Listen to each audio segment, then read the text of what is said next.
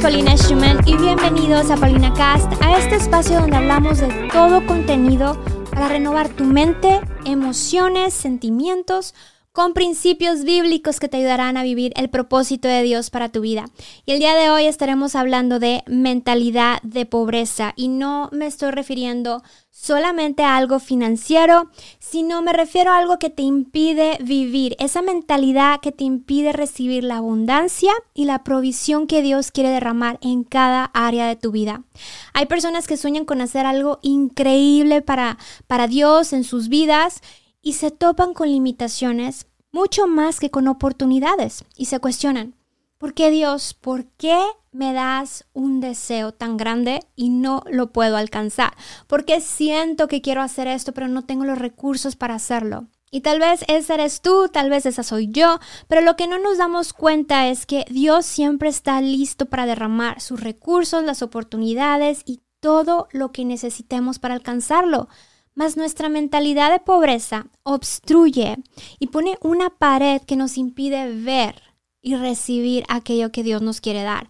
Esta es una mentalidad que impacta por cargar ciertas creencias que tienen que ser destruidas con la verdad que esa es la palabra de Dios. Esta mentalidad está arraigada a una idea de víctima y una mentalidad de víctima es cuando nos enfocamos mucho más en lo que aún no tenemos con aquello que Dios aún no hace y no nos podemos enfocar en aquello que Dios ya hizo. Cuando creemos que tenemos una inhabilidad de ser bendecidos, la víctima siempre se enfoca en los traumas y los toma como excusa del por qué está en escasez. Siempre esperan que alguien les dé la mano para ir al próximo nivel, para hacer algo. Se pasan demasiado tiempo pensando en los errores del pasado, situaciones que les sucedieron y piensan que estas situaciones los ponen en desventaja. Y es por eso que su palabra nos dice que tenemos que renovar nuestra mente. Porque Dios quiere quitar esa mentalidad de escasez y quiere que tengamos una mentalidad de abundancia. Cuando comienzo a entender que Jesús desea que hagamos la misión que tiene para nosotros en esta vida, que vivamos nuestro propósito, ¿Cómo la vamos a cumplir si estamos en escasez? En escasez de energía, de salud, de sabiduría, de finanzas, de favor, de protección, etc. Por lo tanto, tenemos que tener abundancia y Jesús quiere que la tengamos, que la experimentemos. En Salmos 23, David comienza diciendo, el Señor es mi pastor y nada me faltará. Él entiende que es la naturaleza de Dios darnos todos los recursos que necesitamos para cumplir la voluntad de Él en nuestra vida. En Juan 10 dice que el diablo viene para robar, pero Jesús vino para traer vida y vida en abundancia. Tenemos que recibir todo aquello que Jesús ya pagó por nosotros en la cruz. Mas antes de ser bendecidos, tenemos que matar los pensamientos y las creencias que nos impiden la bendición, provisión y abundancia de Dios. Y aquí te quiero dar unas señales de mentalidad de pobreza para que identifiques aquella creencia, pensamiento, comportamiento que te impide la bendición de Dios para tu vida. Número uno, sentimiento de que no eres digno de ser bendecido. ¿Sabías que solo eres capaz de recibir aquello que crees que mereces? Creemos que no merecemos esa oportunidad que Dios nos quiere dar por tal vez situaciones que hemos hecho, que hemos pasado y nos saboteamos al nivel de nuestra creencia de lo que creemos que merecemos. La buena noticia es que sí eres digno, sí eres digna. Tú eres merecedor de lo que Cristo pagó en la cruz por ti, por mí. ¿Y qué fue lo que Cristo pagó por nosotros en la cruz? Juan 10:10 10 dice vida, vida en abundancia no por lo que tú haces, mas por lo que Él hizo. Así que di conmigo, yo soy digna de recibir todo lo que Dios tiene para mí en mi vida.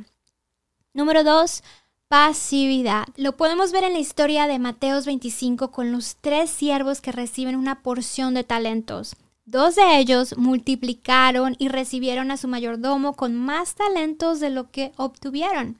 Pero uno de ellos, por miedo y pasividad, ocultó su talento. La pasividad es errónea y también es una irresponsabilidad de nuestra parte al no cuidar y multiplicar de lo que Dios nos hace mayordomos.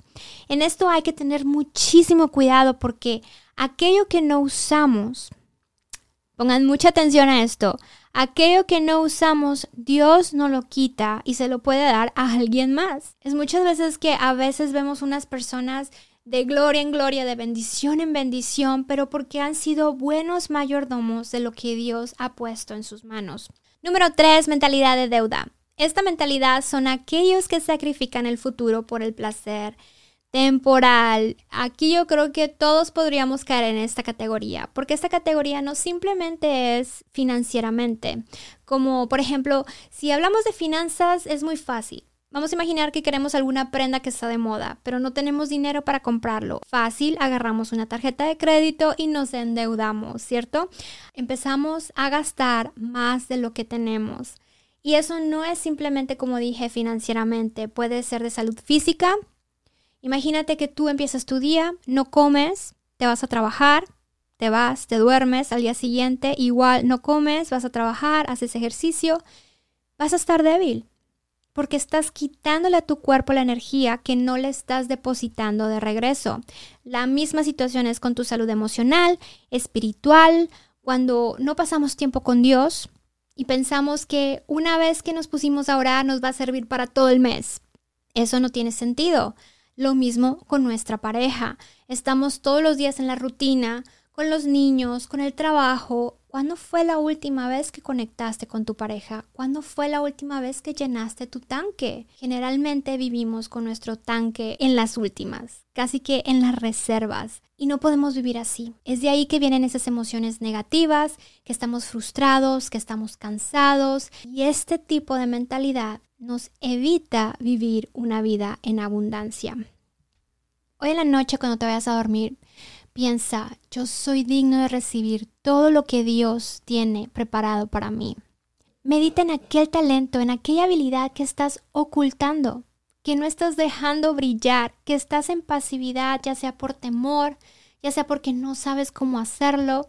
Pídele a Dios que te ayude a salir de esa pasividad, que te ayude a salir de esa mentalidad de deuda, que puedas estar consciente en cada área de tu vida y pensar, ¿en qué área estoy sacando más de lo que estoy depositando? En el próximo capítulo te tengo otras tres señales para identificar este tipo de mentalidad y no solo eso, sino cómo salir de ellas. No te lo puedes perder, más por ahora, esto es todo. Mil gracias por conectarte y recuerda de compartir tus comentarios en Instagram arroba Paulina Schumann y nos vemos hasta la próxima.